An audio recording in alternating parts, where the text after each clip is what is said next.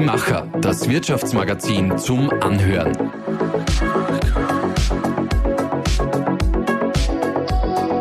Und hier ist dein Host Katharina Anna Ecker. Mucksmäuschen laut. Also herzlich willkommen, Herr Bunzenberger. Äh, Sie sind ja Geschäftsführer eines Facility Management Unternehmens und aktuell sind in Ihrem Unternehmen rund 70 Mitarbeiter und Mitarbeiterinnen beschäftigt. Ja, genau so ist es.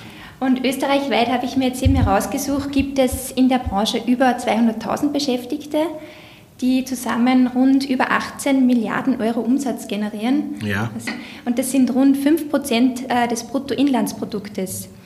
Können Sie uns aber, bevor wir vielleicht tiefer in das Thema Nachhaltigkeit und Gebäudebetreuung einsteigen, einmal kurz erklären, welche Dienstleistungen Ihr Unternehmen überhaupt anbietet? Mhm. Kommen wir vielleicht ein bisschen zurück auf die Aufgaben des Facility Management Ja, und Facility. Service. Mhm. Da sage ich immer gern, wir sorgen für das Wohlbefinden der Menschen in den Gebäuden. Ja? Weil äh, Facility Management und Facility Service ist eigentlich entstanden aus den Regiearbeiten, aus den Hausmeisterdiensten und irgendwann hat man dann gesagt, es braucht einen anderen Namen, äh, so wie es halt modern ist. Es muss ein Management dahinter stecken und dann ist das Facility Management bzw. Facility Services äh, entstanden. Ja. Äh, Ich beschäftige mich eigentlich mein Leben lang schon damit. Äh, Das Unternehmen selbst ist 2013, wie ich ins Unternehmen gekommen bin, ins Facility Management oder eigentlich ins Facility Services eingestiegen. Äh, Die beiden Dinge unterscheiden sich im Wesentlichen. Facility Services klassisch Schrauben und Drehen, ja. also alles, was mit Licht, Strom, irgendwo operativ arbeiten zu tun hat, einzelne Gewerke, ob es jetzt Brandschutz, Überprüfung ist oder irgendeine Wartung einer Lüftungsanlage ist, klassisch Services. Und Facility Management ist eigentlich eine ganze Immobilie zu managen, also mit Energiekosten äh, verwalten, äh, über sie quasi wie ein Eigentümer quasi zu wa- überwachen bzw. zu leiten. Das ist eigentlich einmal der, der wesentliche Unterschied. Und ich sage auch immer ganz, wir werden oft oder wir sind oft in der Vergangenheit als Hausmeister verglichen worden. Ich sage immer, der Sebastian Vettel ist ein Rennfahrer und kein Autofahrer. Und so sehe ich auch jetzt den klassischen Hausmeister von früher her, den was es heute gar nicht mehr gibt, äh, der was Facility Service Techniker geworden ist oder Facility Manager geworden ist. Das führt uns hier gleich äh, zur nächsten Frage. Das ist eine schöne Überleitung. Äh, Hausmeister und äh, Sie haben gesagt Rennfahrer und normaler Autofahrer. Sie haben ja bereits 25 Jahre Erfahrung, glaube ich, auf diesem Gebiet, habe ich ausgerechnet. Und äh, wie haben Sie jetzt diese Aufgabengebiete vom Autofahrer zum Rennfahrer, wie Sie jetzt so schön gesagt haben, in den letzten Jahren verändert und entwickelt? Und welche Trends haben Sie auch au- hier abgezeichnet in diesem großen Gebiet der Gebäudebetreuung, also des Facility Managements und Facility Service, wie Sie sagen? Ich persönlich habe mich mal entwickelt, ich habe trotzdem als Elektriker gelernt ja, und habe eigentlich immer die Gebäude nachbetreut, fertiggestellt und ich war für den Kunden dann da, mehr oder weniger den ga- ganzen Gebäudelebenszyklus hin. Ja. Das haben früher die Elektriker sehr viel gemacht, sehr viel auch die Installateure der Gebäude, ja, also generell die, was mit Gebäudetechnik zu tun hatten. Natürlich auch die Reinigung darf man nicht vergessen, ist auch ein wesentlicher Teil. Oder auch, äh, was wir jetzt nicht machen, ist zum Beispiel Catering. Aber wir sind im Prinzip, oder das Unternehmen ist eigentlich zum Services gekommen. Wir haben ursprünglich Türen und Tore gewartet und serviciert und das ist halt nur ein kleiner Bauteil des Gebäudes. Und das haben wir dann ausgeweitet auf Brandschutzkonstruktionen wie Rauch- und Wärmeabzugsanlagen, was in jedem Gebäude sind. Also generell haben wir uns den Brandschutz haben wir erweitert, was im Gebäude ja nicht nur die Türen und Tore sind. Und dann sind wir natürlich wiederum rausgegangen an die ganzen elektrischen oder äh, technischen Teile, Gewerke. Und uns haben oft die Kunden gefragt, warum macht es mir nur die Tür, was mehr oder weniger ist, warum macht es mir nicht nebenbei rechts den Feuerlöscher oder links oben die Notbeleuchtung, warum macht es mir nicht alles aus einer Hand? Und so hat sich eigentlich äh, die Firma Fix auch dort weiterentwickelt, so wie die ganze Branche. Und äh, das ist eigentlich aktuell, wo wir uns auch als Unternehmen auch, äh, wo wir gut unterwegs sind, österreichweit, äh, wie Sie schon gesagt haben, mit den Niederlassungen, wo wir auch kurze Reaktionszeiten haben. Was sind so die Trends? Die Trends ist natürlich, Klima ist ein Trend. Ja. Wie klimafit sind die Gebäude? Ja. Es ist, wie grün sind die Gebäude? Es wird immer mehr. Und natürlich auch die Digitalisierung. Das sind so zwei so Trends, die was uns momentan beschäftigen. Wobei bei der Digitalisierung sind wir gerade in einer Trendwende bei uns schon, weil wir eigentlich schon zehn Jahre die Betriebsmittel digital erfassen. Ja, das haben wir vor zehn Jahren schon gemacht mittels äh, Barcode, den was man vom Schokolade her kennt. So haben wir gestartet, auch mit den Scannern, die was man von den Logistikern kennt, also Riesengeräte. Heute machen wir das alles mit, mit Tablet oder mit Handy und mittlerweile sind wir in der zweiten Stufe schon, dass wir auf QR-Code äh, arbeiten, was jetzt auch nichts Neues ist, aber wir schauen schon, dass wir Produkte, die was von gewissen Herstellern kommen, äh, schon wissen, die was verbaut sind, weil wir es von der Planung her, von der Richtung her schon wissen, sprich Richtung BIM her, äh, dass wir die nur mehr verheiraten bei der Wartung, sprich äh, sie kommen wieder zu uns nach Hause, wenn es unsere eigenen Produkte sind, die Brandschutztüren, oder wir erkennen das Produkt auf, aufgrund von einem QR-Code, weil es ein Fremdprodukt ist und der hat das quasi mit uns gekoppelt. Also wir wissen eigentlich in der heutigen Zeit, wenn wir zu moderne Gebäude kommen, schon, was ist dort verbaut. Das war früher nicht so. Früher haben wir das selber mit der Hand erfasst. Heute wissen wir schon. Und das ist eigentlich unser, unser Digitalisierungsanteil, den was wir im Wesentlichen leisten. Das Papierlos ist eh schon ein alter Hut. Ich meine, da sind wir mit, wir haben nur mit den Tablets. Der Servicetechniker hat kein Papier mehr. Der kommt auch nicht mehr wöchentlich mehr oder weniger rein in die Firma und holt sich seine Mappen ab. Also es ist alles digital schon. Und das, äh, die, die letzte Evolution quasi äh, mit dem Bau das Facility Management oder Facility Service zu verheiraten, passiert jetzt auch immer mehr. Mhm. Auf äh, die digitale Transformation möchte ich später nochmal zu sprechen mhm. kommen. Äh, jetzt möchte ich ein bisschen in das Thema klimafitte Gebäude einsteigen, was Sie gerade gesagt haben. Ähm, ich habe ja gelesen, dass die Nutzung und Instandhaltung von Gebäuden rund ein Drittel den, also von den CO2-Emissionen ausmachen in Europa. Welchen Beitrag kann da jetzt ein erfolgreiches Facility Management oder Service eben leisten, dass wir Klimaziele besser erreichen oder erreichen können? Mhm. Sie haben recht, es sind circa 30 Prozent, das habe auch ich so am Radar. Man muss aber sagen, bei den 30 Prozent sind auch die Energieversorgungen dabei, also sprich Strom und, und, und, und, und Fernwärme, falls ich sie habe. Äh, auf das haben wir ja indirekt äh, ein bisschen einen Einfluss, was kaufen wir ein, wie ökologisch oder wie weit kaufe ich denn Energie ein, habe ich einen Kraftwerkserzeuger um die Ecke oder Fernwärme Fernwärme und, und welchen Strom beziehe ich zum Beispiel auch schon. Das ist auch schon der erste Ansatz, wo wir als im Facility Management auch äh, mitwirken können wie kaufe ich denn meinen Strom ein ja, oder meine Energie? Und das nächste ist auch, wie wird das Gebäude betrieben? Das eine ist einmal, es ist geplant worden, ja, da hat sich wer was gedacht dabei, auch von den Energiekosten dabei.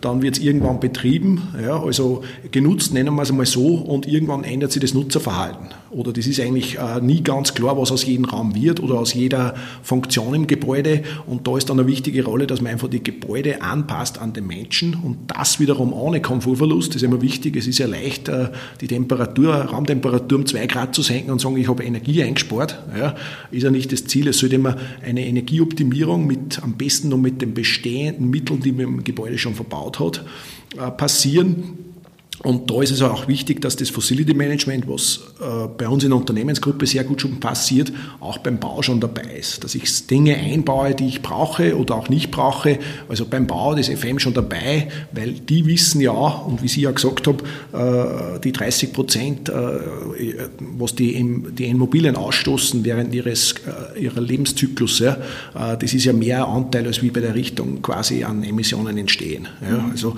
und da muss man sich einfach beschäftigen. Also man hat eine Immobilie, äh, CO2-Abdruck hat man länger im Betrieb als wir in der, in der, in der Errichtung. Und da muss man einfach an allen Rädchen drehen. Fangt aber auch genauso an wie bei der Materialbesorgung, Ersatzteilbeschaffung oder wie nachhaltig statt die Gebäude aus. Ja. Also nehme ich immer nur den günstigsten oder schaue, dass ich überall gleiche Produkte verbaue über mehrere Bauteile. Es macht es weit leichter im Ersatzteilmanagement oder auch in den Schulungen, wenn ich bei jedem anderen Raum oder bei jedem anderen Gebäudeteil eine andere Gebäudemanagement-Software habe. Ja oder unterschiedliche Regler in den Heizungen, dann wird es schwierig zum Bedienen. Das Hostelmanagement ist schwierig und die Schulungen sind auch aufwendig. Nur als Beispiel. Also was ich jetzt so herausgehört habe, Sie, Sie betreuen wahrscheinlich, Sie machen Sanierungen und Sie machen eben eine Betreuung bei Neubauten. Welche Rolle spielt da eigentlich die Architektur? Sie arbeiten ja sehr viel mit Peneda Industriebau natürlich zusammen. Sie sind ja die Tochter, das Tochterunternehmen von Peneda. Ja. Welche Rolle spielt da die Architektur für ein erfolgreiches Facility Management und wie spielt, das zusammen? Die Architektur spielt immer nach wie vor eine große Rolle, ist auch immer für den Gebäudeeigentümer oder für den äh, Eigentümer eigentlich im Wesentlichen oder Investor auch wichtig, für den nicht mehr so wichtig, aber äh, es muss einfach mal gut ausschauen, das Gebäude. Das ist einmal das Erste. Da muss man natürlich oft gewisse Abstriche machen äh, betreffend der energetischen Einsätze, beziehungsweise aber auch äh, fangen da bei der Reinigung an oder bei der bei der Handling der Technik, was dann dort drin verbaut wird. Ja, also äh, es ist ein Einklang in der Unternehmensgruppe. Am Markt wünscht man sich oft einmal äh, mehr Zusammenarbeit. Bei größeren Immobilien ist das FM auch dabei. Äh, es ist immer wichtig, wo wird angesetzt. Ist er beim Eigentümer direkt an der, an, der, an der rechten Seite und an der linken Seite sitzt der Architekt. Also sind die in einem Raum benannt und machen sich die, das auf gut Österreichisch gesagt, aus oder nicht. Ja? Und hat halt jeder auf den anderen neben der Rücksicht, weil sonst ist meistens, dann funktioniert es nicht, weil man bekommt ein tolles Gebäude, aber es ist funktionell vielleicht nicht das, was man sich erwartet hat und es kostet dann im Betrieb sowieso mehr, weil es kaum zu betreiben ist, weil es komplett am, am, am Betrieb, an dem, was der Mensch oder der, der, der Inhaber haben will, vorbei geplant oder mhm. äh, konstruiert wurde. Ja. Stichwort BIM, sind Sie da ein Teil von, von diesem äh, neuen System? Sind Sie dann schon mittendrin oder sind Sie dann nicht so involviert bei der äh, BIM-Planung? Wir, wir, wir sind ein Teil, äh, man, man, man, wünscht sich mehr Gebäude mit BIM, das ist klar, weil wir ja. uns die ganzen Aufnahmen sparen im Gebäude, äh, was, was zu erfassen ist. Und, und wie gesagt, wenn ich vollständig BIM-Dokumentation bekomme, dann kann ich mir das rausnehmen, äh, was ich brauche fürs Gebäudemanagement, fürs Facility Management oder für den Facility Services es, was beim BIM ein bisschen passiert, äh, es, es, kommt vielleicht zu viel rein aus dem Bau ja, und zu wenig fürs FM oder es wird dann, wir brauchen ja nur Bruchteile. Bei einem Raum interessieren mich die Quadratmeter, weil ich den Boden erneuern will. Ja. Mhm. mich interessiert die Wände, äh, weil ich sie malen will und mich interessieren gewisse Lampen vielleicht, wo ich sage, weil das Leuchtmittel kaputt ist und im Brandschutz ist es ähnlich, wo ich sage, Teile, die ich tauschen muss, warten muss, die will ich wissen und die möchte ich im Vorhinein schon bestimmen, damit sie der Servicetechniker in der Modernisierung oder in der Sanierung wie Sie sagen, äh, mit hat im Auto und dass man nicht zweimal hinfahren muss. Das sind halt unsere Benefits, was wir leisten können. Und weil Sie auch zuerst gefragt haben, äh, nachhaltige Lösungswege auch noch zu den Gebäuden, ist natürlich auch wichtig, dass wir das leben, dass wir nachhaltig denken, auch als Dienstleister. Wir haben zum Beispiel auch unsere Routen so optimiert und darum haben wir auch das Niederlassungsnetz auch so aufgebaut, dass wir in einer halben Stunde in Österreich mehr oder weniger vor Ort beim Kunden sind. Und mit Jahresende sind wir eigentlich CO2-neutral. Aufgrund der Gegenmaßnahmen, die wir in der Unternehmensgruppe gesetzt haben, kommen wir CO2-neutral mit unseren Dienstleistungen schon beim Kunden an heute. Wo immer Dieselfahrzeuge fahren, wir haben auch eine E-Mobilität. Aber wir schauen halt sehr lokal die Servicetechniker anzustellen, dass die kurze Wege haben, dass die auch zu 95 Prozent am Abend zu Hause sind.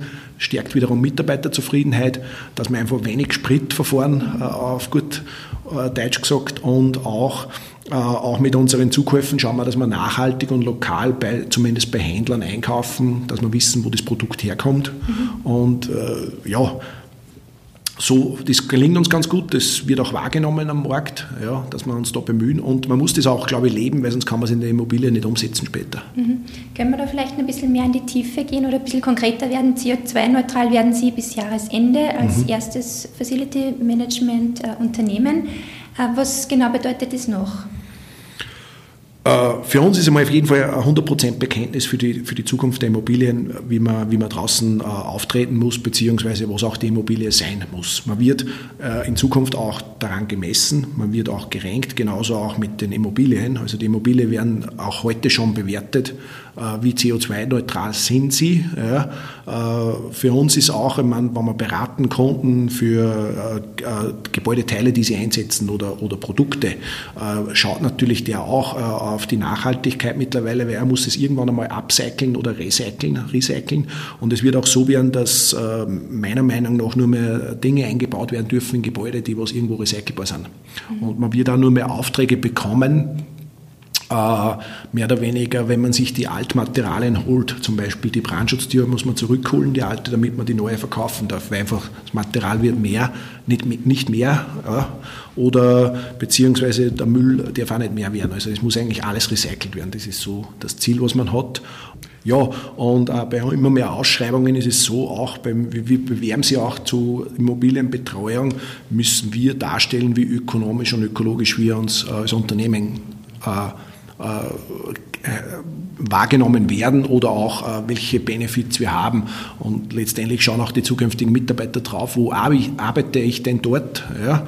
Und äh, für die wird es auch immer interessanter, wer ist der Arbeitgeber? Das fängt schon dort an, wo sitzt er denn überhaupt oder ist er öffentlich erreichbar? Das wird auch in Zukunft eine Bewertung sein für Immobilien, wo Firmen drin sitzen, die Mitarbeiter haben wollen, weil die letztendlich auch wieder die schauen, äh, was kostet mich eigentlich äh, der Fußabdruck, wann die Mitarbeiter jeder 50 Kilometer anreisen muss. Ja, mit was auch immer, öffentlich oder mit dem Auto, ist ja auch ein CO2-Ausstoß, den was ich irgendwo in einer Bilanz habe. Ja, mhm. Und was sich auch wiederum äh, mit dem Unternehmen widerspiegelt. Mhm. Wir befinden uns ja mitten in der digitalen Transformation, was wir vorhin schon gesagt haben betrifft natürlich auch Ihre Branche. Aber wenn Sie jetzt schauen, Corona hat gewisse Trends ja verstärkt. Äh, Stichwort Digitalisierung. Und wie schaut das jetzt in Ihrer Branche aus? Und vor allem, wenn wir uns den Trend Nachhaltigkeit anschauen, der was ja vorher natürlich schon vor Corona schon da war, äh, war Corona jetzt etwas, was die Nachhaltigkeit vorangetrieben hat oder eher gebremst hat? Die Nachhaltigkeit hat sicher gebremst, muss man, muss man ganz ehrlich zugeben, weil jeder unter Anführungszeichen, ich sage es einmal so salopp, andere Sorgen gehabt hat. Äh, wie kommt er denn mit seinem Business durch? Äh, die Transformation in die Digitalisierung hat es äh, sicherlich beschleunigt, also das muss man schon sagen. Das ist ein Widerspruch, sehen Sie das als Widerspruch? Äh, nein. Worauf ich hinaus will, ist, äh, kann man durch die, durch die digitale Transformation und die verschiedenen Möglichkeiten, was Sie jetzt auch in Ihrer Branche ja. haben, äh, das Thema Nachhaltigkeit und nachhaltige Gebäudebetreuung, kann sich das besser entwickeln, kann man das besser steuern dadurch? Äh, ich denke es in der heutigen Zeit noch nicht, weil man einfach zu wenig weiß, äh, wenn man jetzt äh, beispielsweise ein Gebäude von der Ferne betreibt oder betreut, was passiert denn in dem Gebäude. Der Faktor Mensch ist ja trotzdem noch drin. Okay, ja. Das Gebäude kann ich schon optimal betreiben, von der Ferne auch, und wir betreuen auch sehr viele Gebäude nur monatlich oder quartalsmäßig und machen dort auch aber die Energieanalysen. Nur kann ich nur das analysieren, was ich aufzeichne mittels Sensoren. Ja. Und jetzt äh, gibt es zwar sehr viele Sensoren schon, aber der, der Mensch ist ja auch irgendwo ein Sensor ja, und sagt, okay, heute ist der Mistkübel nicht ausgeleert ja, und im Gang ist es ein bisschen zu kalt und der Kaffee in der Kantine war auch kalt.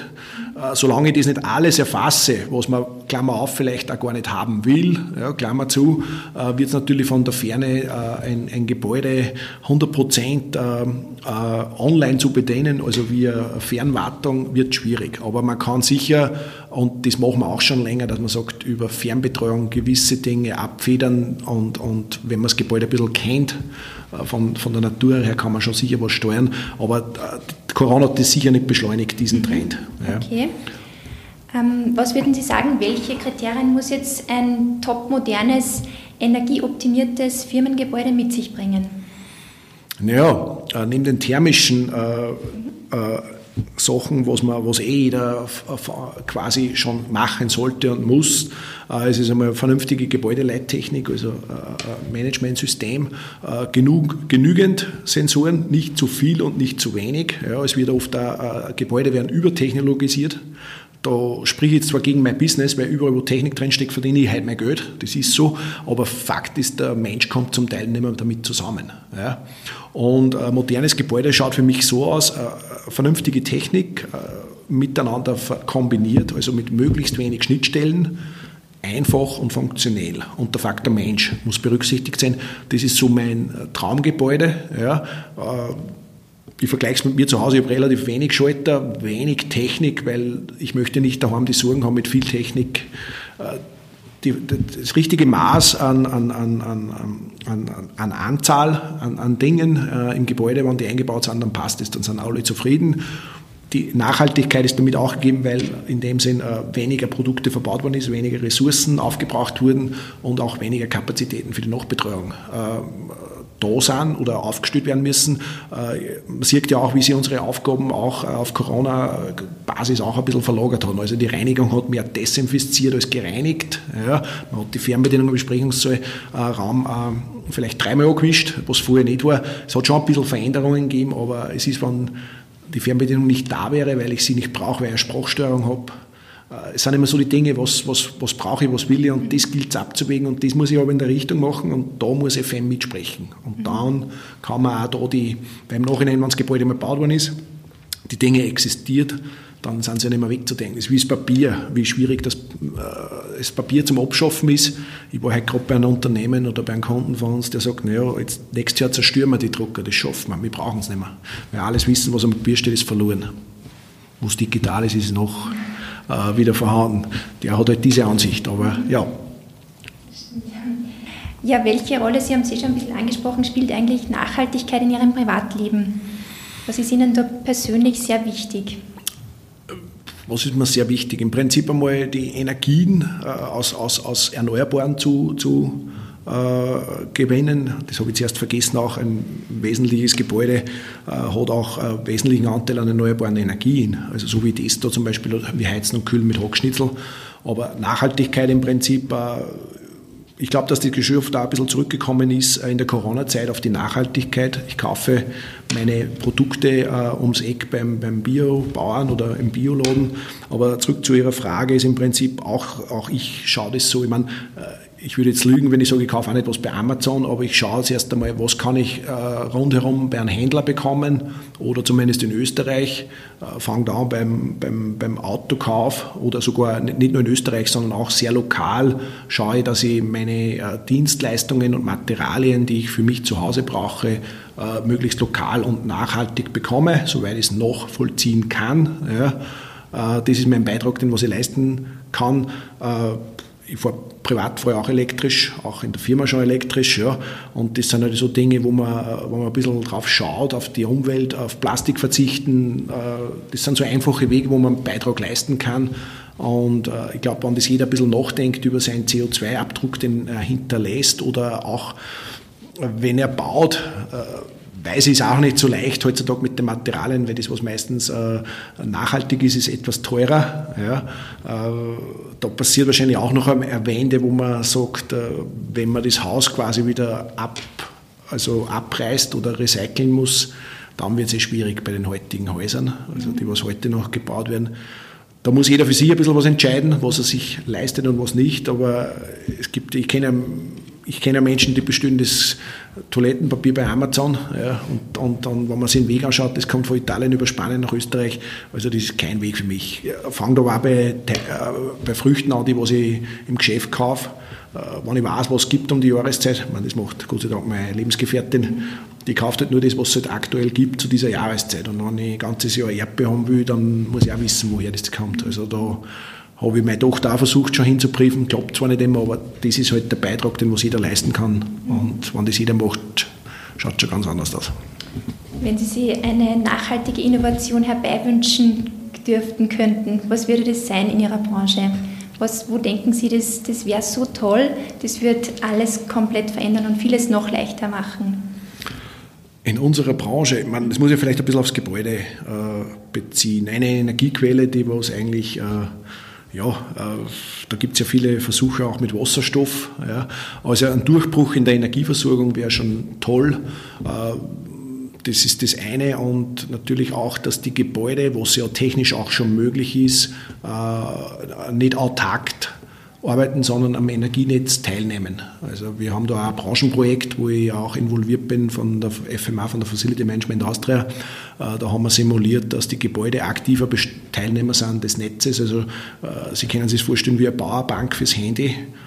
Äh, ist das Gebäude, es kann speichern, es kann was zur Verfügung stellen und es kann mehr oder weniger Energie beziehen, was es sowieso jetzt schon macht. Aber wenn das jedes Gebäude könnte. Das wäre, es kann es auch aus heutiger Sicht von der Technik her. Man müsste ja alle vernetzen. Die Energieversorger müssten mitspielen, ja, die Netzbetreiber müssten mitspielen, die Geschäftsmodelle müsste es schon geben oder gibt es eh schon in den Schubladen, aber das wären halt so äh, alternative Energiequellen zu den jetzigen allen, die was auch noch CO2-neutral quasi Energie produzieren. So eine kleine Batterie die was quasi das ganze Haus versorgt. Das wären schon Innovationen, die was äh, das äh, erst einmal den CO2-Abdruck vom Gebäude wesentlich reduzieren würden und natürlich auch Innovationen für uns in der Betreuung wären. Also sprich, da ist dann auch äh, der Facility Manager, der Facility Service Techniker nicht mehr der, der quasi der Schrauber oder der Manager, sondern er ist vielleicht auch schon mein Energielieferant. Ja mit denen, da gebe ich um 100 Prozent die Macht äh, für mein Gebäude und um, man darf auch nicht unterschätzen, was ich an Energie zukaufe, beziehungsweise auch ableite ins Gebäude mit äh, Kanal und, und, und, und, und Abwässern oder Pro Industrie- oder Produktionsabwässern oder, oder Ausstoßen äh, von, von ähm, äh, Abwärme da gibt es ja genug Möglichkeiten noch. Also das waren, das waren jetzt zwar keine großen Innovationen, aber das würde schon was ausmachen aufgrund des Gebäudebestandteils in Österreich. Ob es jetzt Einfamilienhäuser sind oder Industriebauten, das würde schon einen großen Schritt in die Zukunft machen. Es gibt einen Namen für das Projekt, der Powerpack Immobilie. Powerpack. Pack haben es wir genannt und da hat es zwei äh, Branchenprojekte gegeben. Äh, das eins war quasi die Theorie mit, mit, mit den richtigen Kooperaturen. Da haben wir sich angeschaut, Büro, Kaufhaus, äh, Industrie und das vierte Supermarkt, glaube ich, war das, ja. Und äh, das war das erste gerechnete und da haben wir eigentlich gesehen, da sind Ersparnisse noch drinnen. Also da bräuchte man keine zusätzlichen Kraftwerke. Äh, und beim zweiten haben wir sich Echtdaten angeschaut. Und das hat sich wiederum bestätigt. Wir müssen es nur tun. Und es gibt da einen guten Film, Rettet die Erde 2040. Äh, da passieren genau Versuche mit der jetzigen Technologie, die es schon gibt, nur sind sie auch umgesetzt. Und wenn ich mir denke, in Bangladesch haben es 80.000 Haushalte so vernetzt, zwar ganz klein und smart, aber die haben das geschafft, ohne Kraftwerk Strom zu haben. Die haben halt zwar nur 12 Volt Lampen, so wie in, in der Gartenhütte, wenn man es vielleicht einmal hat, oder irgendwelche Batterien oder Kühlschränke, wo es zwischenspeichern können und vielleicht nur ein, zwei Photovoltaikpaneele am Dach. Aber die haben das geschafft, dass untereinander äh, Strom beziehen, speichern oder verkaufen können. Ja, und funktioniert ohne Kraftwerk. Und warum geht das in Bangladesch und in Europa nicht? Ja, das wird sich dann in Zukunft weisen, ob wir das auch schaffen in Europa. Ich bedanke mich ganz herzlich äh, an dieser Stelle für das spannende Gespräch bei Ihnen, Herr Punzenberger. Gibt es von Ihrer Seite noch etwas, was, wo Sie glauben, das ist sehr wichtig, was Sie noch loswerden möchten zum Thema nachhaltiges Gebäudemanagement? Äh, schauen auf die Ausstattung, weniger ist mehr und natürlich auf die nachhaltigen Themen, wo bekomme ich meine Produkte her, gesamtheitlich gesehen.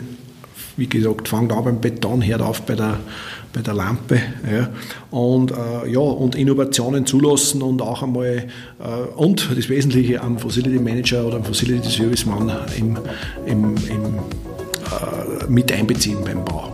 Das wäre das Wichtigste.